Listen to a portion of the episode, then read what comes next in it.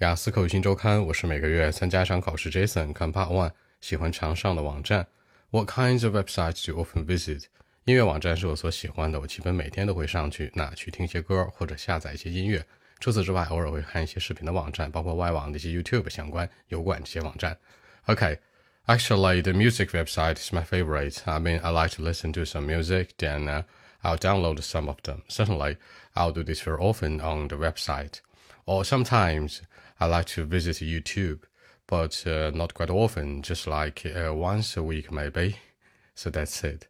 也就是说，音乐网站所说喜欢的啊，音乐网站 music website 下载 download，我经常这样做。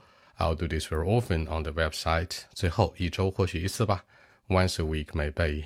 微信 b 一七六九三九零七。